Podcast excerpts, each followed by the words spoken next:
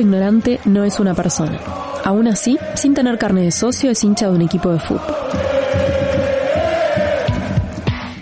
No es una persona, pero te hace una invitación. ¿No es lindo que te inviten a algo? Ah, decís que depende de a qué te estemos invitando, que no es un detalle menor. Te invita a Gramsci, que decía de cierto modo, todos somos filósofos. Y también decía que podemos dar un segundo paso hacia una filosofía crítica. Te invita a Sócrates, que no sabía nada, pero sabía que no sabía. Te invita a Merlí, una serie de TV que no es sobre filosofía, pero te invita igual. Jo explico la realitat tal com la veig. Te invita a Rousseau a que busques los orígenes. Te invita el Robin Iniesta, cantante de Extremoduro y graduado en filosofía. Te invita a Kant y te pide que te animes a pensar. Te invita el filósofo ignorante.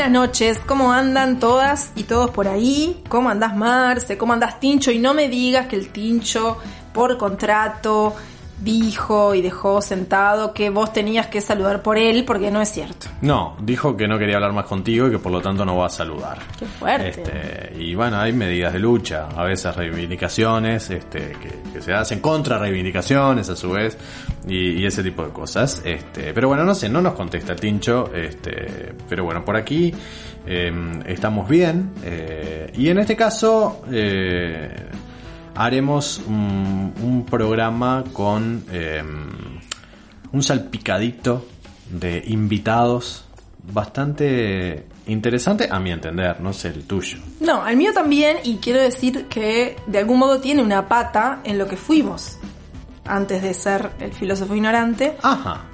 Bueno, porque sí, tiene como una, como una especie de, de- Tal vez con nostalgia lo estoy diciendo. No, no soy muy no- yo nostálgica en realidad. Lo estoy diciendo seguramente como con cariño, más que con nostalgia, porque... No, no, con cariño lo estoy diciendo.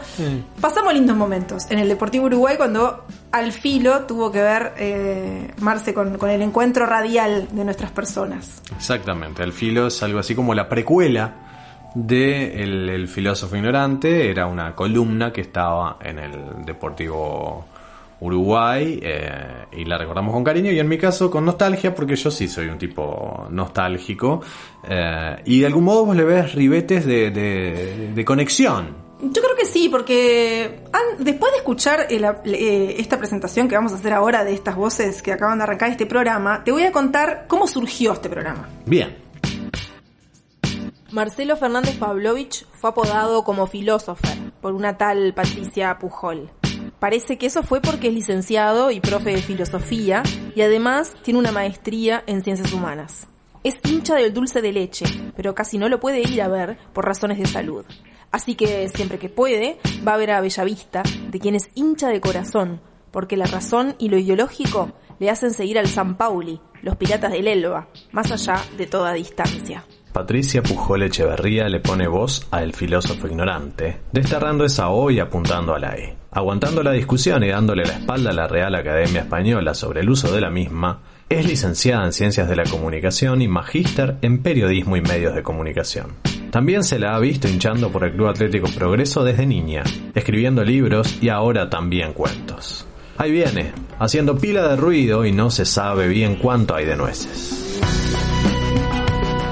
Con este programa yo te quería decir este episodio que vamos a compartir hoy, porque resulta que en algunas noches donde nos encontramos para grabar El filósofo ignorante, porque ustedes saben que este programa está saliendo grabado, producto de la pandemia y del hacer radio de este modo, que nosotros eh, tratamos de hacerlo lo más amigable posible y lo disfrutamos muchísimo igual, pero bueno, extrañamos un poco poder hacerlo en forma presencial y en la radio, que nos gustaría mucho estar ahí. tenemos prohibido el acceso a, a los estudios de la radio. Quiero decir eso, somos eh, excluidos de esa posibilidad. Es más, Digo yo. fuimos, no nos dejaron entrar y lo tuvimos que hacer en la puerta el, el programa, en realidad. Lo decimos en medio de llantos y congojas al respecto. También, porque mientras vos te secás esas lágrimas que están saliendo de, de tus ojos, yo le quiero contar a nuestros oyentes, a estos, a estos ocho, estas ocho oyentes que tenemos eh, en esta noche, que este programa surgió al, al finalizar otra de nuestras grabaciones de programa, donde se empezó a dar una discusión a tres puntas, porque aquí somos tres individuos, que, que en realidad una voz no sale, pero también está dentro del pienso de este programa, que es eh, que, que se dan en, en, en post grabación. Nos agarra cansados a discusión y así, pero se da con cierto calor de todos modos. Y cuando mezcla el fútbol, que es un tema que nos interesa a los tres, y la política del fútbol nos interesa mucho más, cada vez menos tal vez en las rencillas y en las cuestiones chiquititas, pero en las macro cuestiones nos, nos interesa mucho pensar y y poder sumar el ¿no? sumar nuestro archivo y compartir visiones entre nosotros, creo que esa es la que nos como la que nos, nos potencia más. Así que este programa salió de esas conversaciones que hoy ponemos al aire, pero que bueno, hemos producido y todo esto, no es que tampoco sale, sale porque venimos acá y decimos lo, lo que nos ocurre, sino lo que se nos ocurre, sino esto ha sido minuciosamente preparado para compartir ciertas voces. Y de hecho, de, de hecho, fíjate vos que es un programa sobre fútbol que hemos titulado Igualdad o algo por el estilo.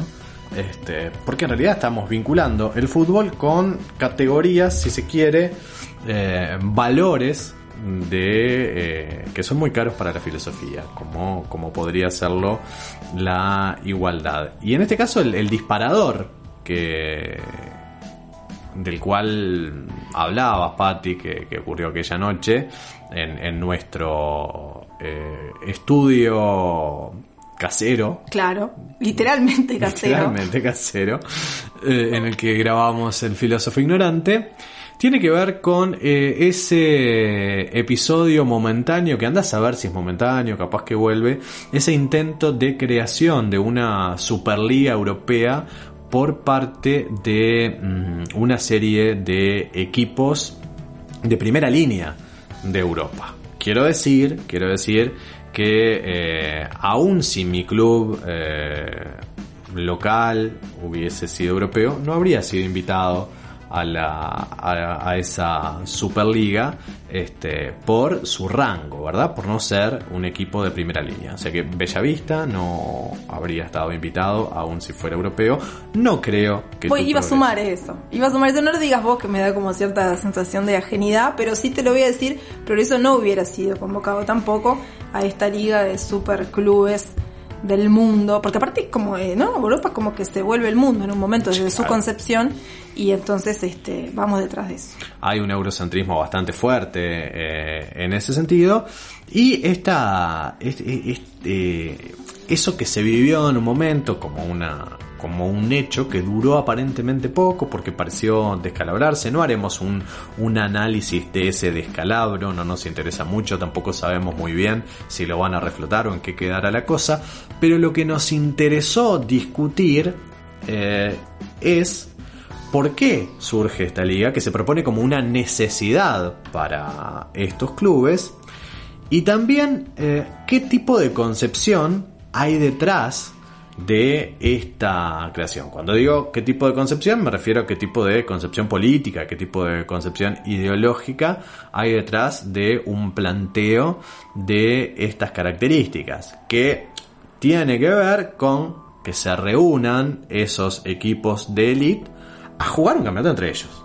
Exacto. Y quiero más hacer un paréntesis para no desalentar a aquellas personas que no gustan del fútbol, que tienen más, tiene más que ver con estos aspectos Claro. que vos comentabas y que traemos como, como, como una excusa el tema fútbol porque nos interesa, pero a su vez porque fue algo reciente. Sí, y porque eh, en rigor, en buena parte de.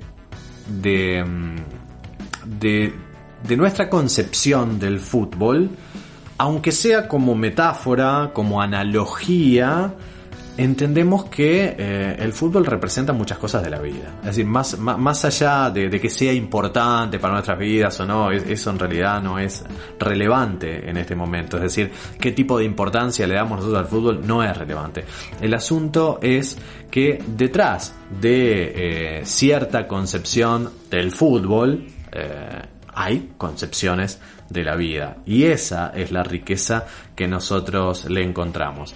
Y tal vez el- un punto de partida interesante para, para analizar esta eh, esa ese intento de creación de una superliga de los clubes de elite del mundo en tanto Europa concentra eh, los mayores recursos y la mayor parte del espectáculo televisivo del fútbol, eh, comenzar por el comunicado que daba creación a este aparato. ¿Te parece, Pati? Me parece. 12 de los clubes de fútbol más importantes de Europa anuncian hoy que han llegado a un acuerdo para formar una nueva competición, la Superliga, gobernada por sus clubes fundadores. El AC Milán, el Arsenal Fútbol Club, el Atlético de Madrid, el Chelsea Fútbol Club, el Fútbol Club Barcelona, el Fútbol Club Internacional de Milano, la Juventus Fútbol Club, el Liverpool Fútbol Club, el Manchester City, el Manchester United, el Real Madrid Club de Fútbol y el Tottenham Hotspur se han unido como clubes fundadores. Se invitará a otros tres clubes para que puedan unirse antes de la temporada inaugural que empezará lo antes posible. De cara al futuro, los clubes fundadores esperan mantener conversaciones con la UEFA y la FIFA buscando las mejores soluciones para la Superliga y para el conjunto del fútbol mundial. La creación de la nueva liga se produce cuando la pandemia mundial ha acelerado la inestabilidad del actual modelo económico del fútbol europeo.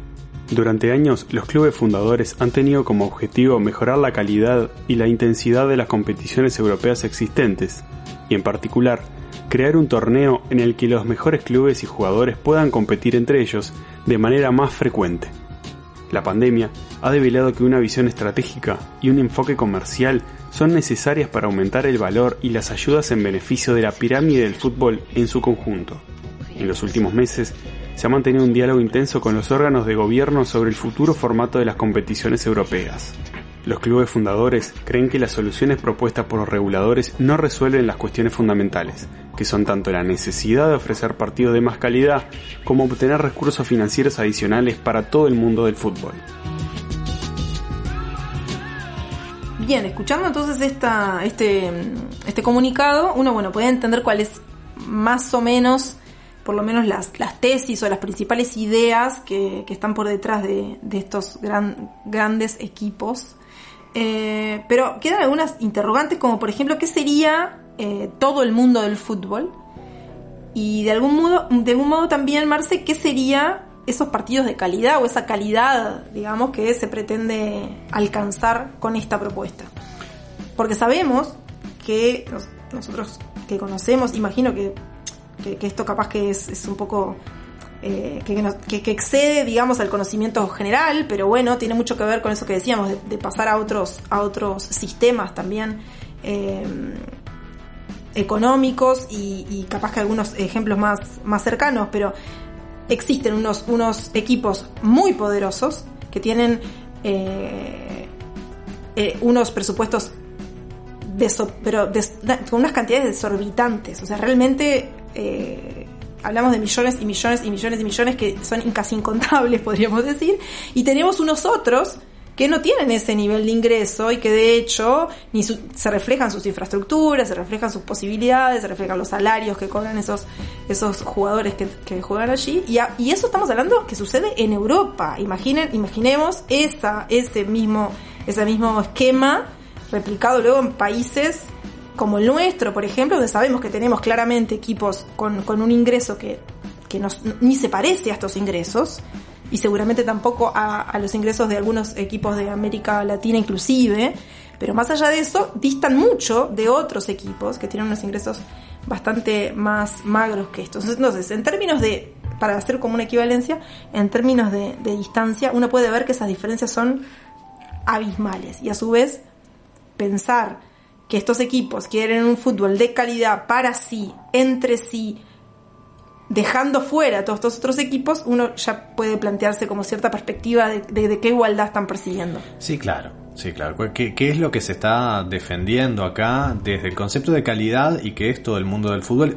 Que es todo el mundo del fútbol, supongamos, hagamos, seamos benevolentes con, con esto. Es decir, démosle a esto de todo el mundo del fútbol, completemos la frase obtener recursos financieros adicionales este, para todo el mundo del fútbol. Em, si nosotros mm, mm, somos benevolentes con la frase, vamos a decir, bueno, capaz que realmente están queriendo decir que esto va a afectar positivamente a todos los rincones del fútbol profesional, supo- supongamos del profesional, porque también está lo otro, ¿no? Todo lo que está por fuera de lo profesional, que es mucho, que es sí. mucho, ¿sí? Porque está hoy en Uruguay prácticamente todo el fútbol femenino, este, la, la divisional C, eh, después todo, todo lo buena parte de lo que tiene que ver con OFI, este, y, y así podríamos seguir. Este, el fútbol universitario también, si querés, que podría formar parte del mundo del fútbol, pero no creo que estos recursos este, se derramen a estos estamentos del fútbol que no son profesional. Pero supongamos que están hablando de todo el fútbol profesional. ¿Cuál es la teoría que hay acá que me parece que va a quedar más claro cuando nos hable eh, en directo para eh, el filósofo ignorante eh, Florentino Pérez, el presidente del Real Madrid? Es la vieja y conocida teoría del derrame. Claro. ¿Sí? Es decir, porque si estos cuadros, que como decías vos, manejan millones que vos y yo no somos capaces de contar, es No. decir, cuando empezamos a ver los ceros, no llegamos a entender dónde termina todo eso, ni cómo hacen para gastar todo ese tipo de dinero. Eh, el asunto es que, claro, que ellos necesitan todo ese dinero porque de algún modo lo invierten, lo gastan comprando jugadores o en sueldos de jugadores o en derechos de solidaridad o ese tipo de cosas. Entonces, si ellos tienen más para gastar, si ellos tienen más dinero para gastar, eso eh, probablemente en formato de migajas en comparación con esa cantidad de ceros, repercutiría en esos otros ámbitos del fútbol profesional. Claro, y eso creyendo aparte que, eh, que eso es calidad, creyendo que eso es lo que hay que hacer y que eso es el fútbol en definitiva. O sea, hay como una, hay como una, inclusive hasta como un secuestro del fútbol, como que si el fútbol fuera eso, que tienen estos sellos, que son estos pocos y que tienen mucha plata, y como si eso fuera el ideal a perseguir, en tanto ya sabemos que en, en, en nuestras vidas hay muchas, lo más loco es que hay mucha evidencia que eso funciona de ese modo y que eso sigue eh, perpetuando las mismas desigualdades. O sea, no tenemos una evidencia de lo contrario, eso es lo más loco de todo. ¿Te- ¿Te acordás del cartel? Del, de- de- del- del cartel de que hablábamos Sí. la semana pasada. En el nuestros programas. Y de alguna manera sí, la autocita, La ¿no? autocita. O sea, de alguna manera volvemos al. nos gusta, claro, vol- volvemos al primer deseo del texto este con, con Guerriero en, en ese planteo. Bueno, en realidad estamos recordando lo que hablamos del cartel y cómo ese cartel permanece puesto en la pared. Lo que están necesitando estos clubes aparentemente es afianzarse en la, la cima de esa pirámide y eso parece que es calidad. Yo te voy a hacer una analogía que capaz no tiene nada que ver con nada, con, con, con ciertos eh, amigos con los cuales miramos básquetbol. Eh, ellos miran mucho más básquetbol que yo, porque miran NBA, porque miran este, los, los partidos de la Euroliga y ese tipo de cosas. Yo no llego a tanto, no me da, no me da el tiempo para, para tanto y no me da la paciencia para tanto y ese tipo de cosas. Y además, a mí la NBA me parece algo, eh, un producto te diría, eh, demasiado bonito para ser bueno, llamémosle, ¿no? Eh, disfrutamos muchísimo en rigor del metro. Del Claro, metro, claro. ¿sí? Eh, entonces, ¿qué es calidad? A, a- a fin de cuentas. Necesariamente eh, el concepto de calidad va de la mano de estos 12, 15 equipos que son la elite del fútbol. O tal vez, o tal vez uno puede encontrar calidad eh, cargando el termo y el mate y yendo un domingo de mañana a, a alguna cancha del Prado o alguna cancha de la Teja a ver algún partido que haya por ahí. Porque capaz que calidad es eso. Capaz que calidad es eso. Dijiste una palabra ah, muy, muy, muy fuerte que es producto. O sea, fútbol producto. Que ya ahí hay toda una concepción importante de los medios, de, la- de las empresas, del marketing, de esta cuestión como de esos, de esos presupuestos irracionales. Entonces no se cuestiona es, es ese mismo, ese mismo fútbol producto de algún modo. Pero a su vez, otra cosa que también dijiste es que, o por lo menos percibo, es que está todo, todo, está por fuera de todo esto la experiencia, la experiencia de las personas. Claro. O sea, ese producto y ese supuestamente bien simbólico que puede ser la calidad del fútbol involucra a personas, a trabajadores, a gente que está trabajando alrededor de eso y otros que no, y que no van a estar y que no van a llegar hasta acá porque no son lo suficientemente buenos porque estos señores dicen que no lo son. Es duro. Es duro, es duro. Y, y te agrego, no esto último, sino lo que decías del producto, que además es un producto televisivo. Es un espectáculo como, como, como si fueran las películas de cine, con menor calidad, digo yo, a las películas de cine, cuando, podíamos ir al cine. Em, y, es algo que se ofrece a través de esos aparatos. Entonces el fútbol pasó a ser otra cosa. Pasó a ser otra cosa distinta de la que era. Pero te invito a ver cómo lo fundamenta eh, el presidente de Real Madrid, que habló en exclusiva para el filósofo ignorante. El presidente Blanco apuntó que, ante la escasez económica actual, la idea es que los de arriba, con sus millones de seguidores en todo el mundo, pueden generar dinero para que fluya de forma solidaria al resto. No puede ser que en la liga ganen dinero los clubes modestos y el Barcelona pierda, o que en Inglaterra los seis equipos de la Superliga pierdan e igual los otros 14 ganan. Esto así dura un rato, matizó. En las cuentas de este grupo de entidades se cifra en más de 7 mil millones el montante a repartir de inicio entre los participantes. En el país, 20 de abril. Bien, nos vamos a quedar, Marce, subrayando una de las. En radio, subrayando una, de las, una de las frases. Sí, sí. Ponele, ponele el resaltador Sí, ese yo que tengo una fluo. violeta muy lindo, ¿eh? Tengo una violeta muy lindo. No, bueno, no me imagino, el, el violeta Sí. me, me, me me- da el violeta como tapándome el no, texto. no te tapan, te juro que no, te juro que no. No puede ser que en la liga ganen dinero los clubes modestos y el Barcelona pierda. Yo no me imagino al Barcelona perdiendo nada, vos sabés. Fuerte, sí. Eh, o- o- que- que- que pi- porque no se está refiriendo a que pierda a, a- a que pierda partidos, ¿no? Sino que es una punto, comparación claro. de carácter económico. Tal vez si el Barcelona pierde más, supongamos que qué sé yo, que el Levante te gusta, que el Huesca, como para poner este eh, como clubes pequeños, que modestos, que, que dice el amigo este Fiorentino. Tuyo, digo tuyo. Eh, por supuesto. Este, eh, te diría, eh, si el Barcelona pierde, capaz que porque gasta mucho. ¿No? Porque detrás de esto está algo así como la concepción de nosotros necesitamos más dinero porque fíjate el presupuesto que tenemos. Ah. ¿Cómo bancamos todo esto? A uno no le le queda por detrás cierta sensación donde, bueno, capaz que lo que usted está pagando, o capaz que su presupuesto es un poco disparatado. Eh, y realmente en esto que no entendíamos hoy, de, esa cantidad de ceros, a mí cuando se empieza a hablar de los sueldos de los jugadores este, que, que- que- que están en esos equipos, realmente mm, me suena eh, bastante obsceno todo. Por supuesto, ¿sí? Te, te diría que en, en el terreno es en el terreno del dinero es pornográfico eso. por supuesto. Eh, y ahí no hay cuestionamiento alguno, ¿no? De la mano de la calidad, supuestamente. De la mano de la calidad. Y, y no hay cuestionamiento. Y no hay un cuestionamiento tampoco a la interna de los sindicatos de los de futbolistas, si es que existen. eh, Digo, en- hay asociaciones del lugar del mundo, pero esas inequidades existentes entre el puntero derecho de progreso y el 9 del Barcelona son realmente obscenas y en, en otros órdenes, de- no pasa en todos los órdenes de la vida. Digo, en, en- manteniendo la escala, quiero decir, manteniendo la escala. Y realmente eh, es como eh, estas declaraciones de, de- de este individuo a uno lo hacen pensar en el, acaudalado que de repente le, quiere, necesita bajarle el salario a su mucama porque el tipo tiene que ir a cenar todas las noches a, un restaurante eh, carísimo. yo nece- necesito más ingresos porque tengo que ir a cenar a Maxine. Bueno, bueno.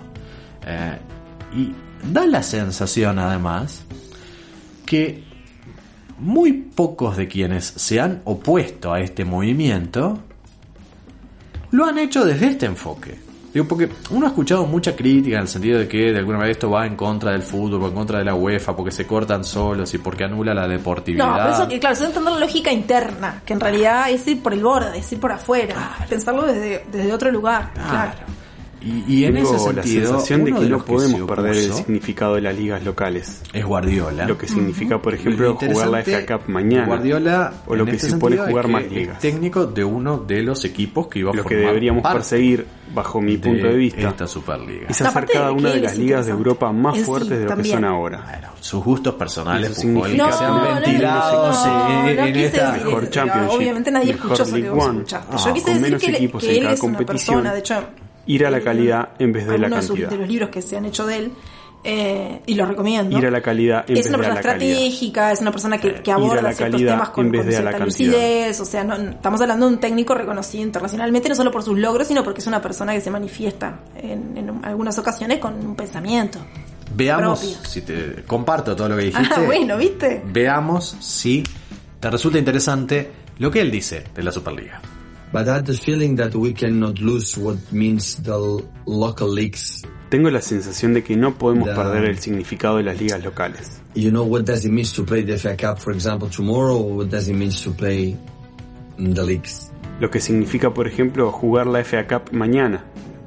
O lo que supone jugar ligas. What we should do, my point of view, Lo que deberíamos uh, perseguir, bajo mi punto de vista, is to make every single league in Europe stronger than now it is. That means less teams, es hacer cada una de las ligas de Europa más fuertes de lo que son ahora. Y eso significa tener menos equipos, better championship, better League One, better League Two, mejor Championship, mejor League One, better Premier League with less teams in every competition. con menos equipos en cada Uh, competición, and go to the quality of the quantity. ir a la calidad en vez de a la cantidad. So instead to make an incredible Super Europa League, we have to make an incredible Super Premier League. Hacer una Super Uh, Premier League. And for that, you have to reduce the teams Y para eso necesitas menos equipos. and uh, less quality in uh, low divisions. But we cannot kill the the uh, the low divisions or, or the Premier League. It's Pero no puedes matar las divisiones inferiores ni a la Premier League. Guardiola, que no lo dice en, en- en este tramo, es crítico de la Superliga básicamente porque excluye la deportividad, si se quiere, porque a estos a, ese torneo no se clasificaría, no clasificaría el que es mejor, sino que de alguna manera juegan los amiguitos entre ellos y si no está un amiguito se lleva la pelota para casa enojado, ¿no? Entonces, este, así, así está. Fiorentino Pérez está con la pelota abajo del brazo enojado porque quiere jugar con sus amiguitos y no lo dejan. Y Guardiola lo que está diciendo es que, bueno, y esto de alguna manera no va a mejorar el fútbol, dice él. En realidad lo que mejoraría el, fútbol, en tanto producto, nuevamente, y en tanto este concepto de calidad, este, sería profesionalizar aún más estas ligas. Recordemos Guardiola está hablando de profesionalizar este, una de las ligas más caras del mundo, como es la Premier este, de, Inglaterra. Eh, y lo dice, y dice, bueno, y esto debería hacerse con menos clubes, con menos jugadores, para que sea un deporte eh, aún más de elite.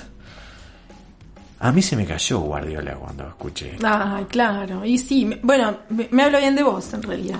Creo que podemos seguir siendo amigos, básicamente. Continuemos nuestra amistad. Y sí, yo creo que sí.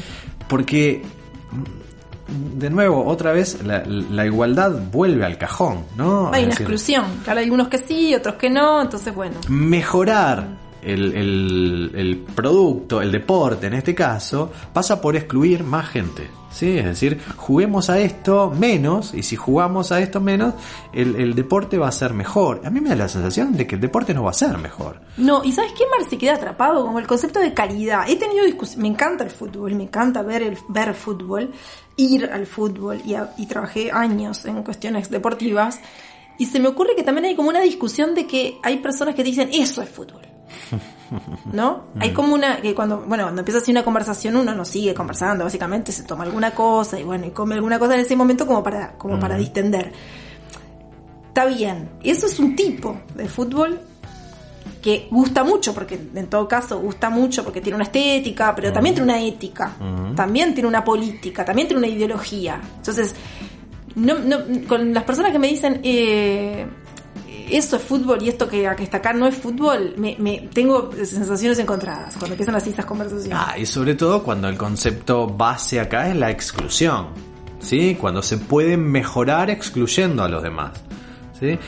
A mí me hace, acordate que es, esa, cuando, cuando éramos cuando éramos chicos había un procedimiento de elección de cuadros bastante cruel, que era donde dos personas pisaban y comenzaban a elegir, ¿no? Y, los últimos en ser elegidos realmente eh, se sentían, nos sentíamos mal. Eh, porque bueno, porque de alguna manera es, eras el último orejón del tarro. Pero acá no solo se propone eso, sino que, que, que en realidad los, los últimos o los penúltimos, no que ni jueguen. Claro. O sea, ya ni siquiera Claro. los eh, elegimos. Y así no mejora el deporte. En todo caso, mejora lo que vamos a ver por televisión de ese deporte. No va a mejorar eh, ese todo el mundo del fútbol al que refería eh, el, el comunicado de esta gente que quiere crear este, una, una superliga. En realidad, los que quieren mejorar son ellos, básicamente. Que es una idea que, no, que aparte no es, digo, no es nueva tampoco, ¿no? Claro, no es Para nada nueva. Por eso te digo, hay evidencia, pero que, que- que se nos cae de las estanterías. sabemos sabemos qué consecuencias trae. Este, me, me- me río por lo absurdo, realmente por lo absurdo. De estos polvos futuros lodos, decían algunos. Bueno, ¿no? claro. Este, de, algún modo ya sabemos cómo terminan estas historias. Y fíjate vos que ya ya por el año 68, en plena guerra de Vietnam, los Doors en una canción que se llama 5 to 1, 5 a 1, mostraban la relación que había, ¿sí? De eh, entre ca- cada una persona había cinco jóvenes cada este em, de, de esos jóvenes era, eh, esos jóvenes eran los que tenían que ir a la guerra esos jóvenes eran los que no tenían acceso a disfrutar un montón de cosas y sin embargo casi todas las resoluciones políticas eh, de ese momento desigualitarias se basaban en ese uno y no en esos cinco. Así que nos vamos a la tanda escuchando, si tenés ganas, Pujol, Que tengo eh, 5 to 1, The Doors. Allá vamos.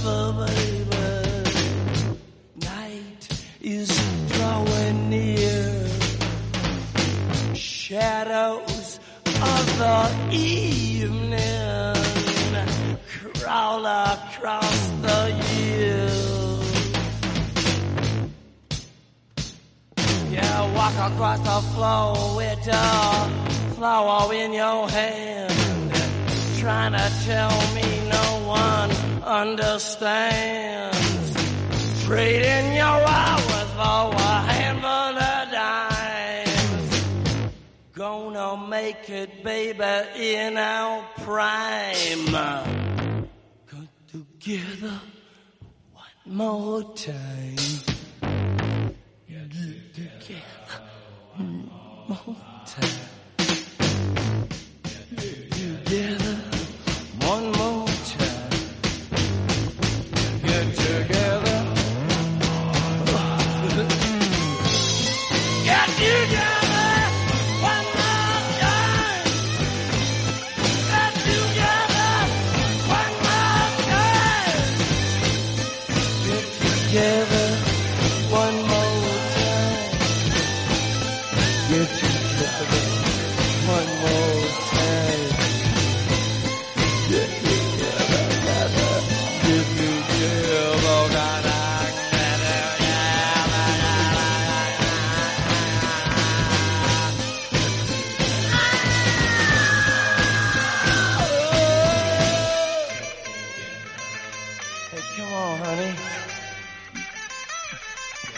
home and wait for me, baby. I'll be there in just a little while. You see, I gotta go out and it's cold. These people.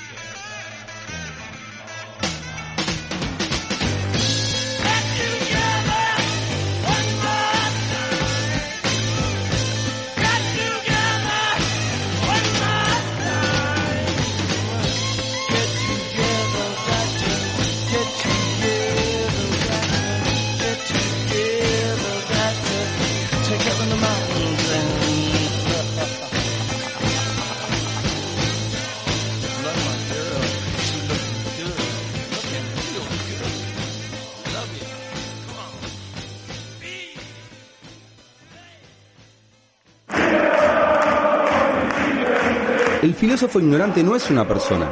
Aún así, es un hincha de equipo de fútbol por elección y por cuestiones ideológicas. El filósofo ignorante.